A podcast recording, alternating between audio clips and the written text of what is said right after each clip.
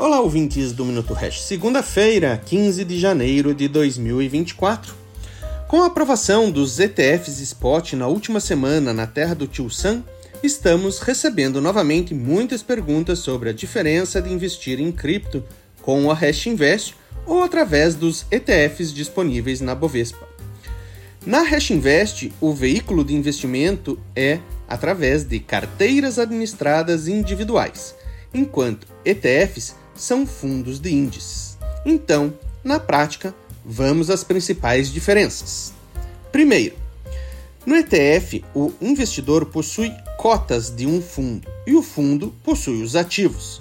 Sendo assim, a exposição aos ETFs de cripto fica restrita à precificação dos ativos, correndo ainda o risco de descolamento do preço da cota em relação ao valor patrimonial da cota.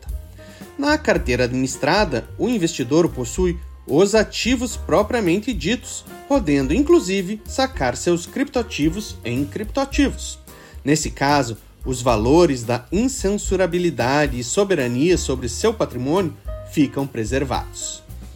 Segundo, transparência. Enquanto na Hash Invest a taxa de administração e ou performance, a depender do produto, é a única taxa cobrada sobre todo o serviço, não restando nada oculto.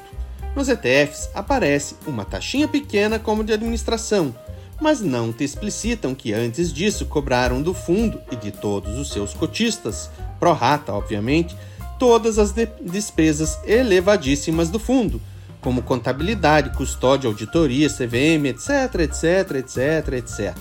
Na Hash Invest, cobramos uma taxa única, clara e transparente, e, com ela, pagamos as despesas de auditoria, contabilidade, etc.